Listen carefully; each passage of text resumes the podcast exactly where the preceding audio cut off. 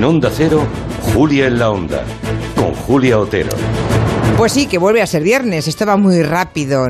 Que se lo pregunten a Donald Trump, que acaba de insinuar, menos mal, que hará lo que debe, o sea, irse si se confirman los datos, que están más que confirmados. El que descansa ya en el sueño de los mitos es Diego Armando Maradona, cuyos sándwiches para cenar estaban intactos en su mesilla de noche. Lo desvela hoy el diario Clarín. Tanta gloria para la netaria, ¿verdad? Para morir solo en una habitación. En cambio, no pasa el tiempo para Díaz Ayuso, que hoy ha repetido lo de ser la peor pesadilla para muchos, cosa en la que no se escucha a nadie, por cierto, que le lleve la contraria. En cuanto a nosotros, pues nos disponemos a comanchear.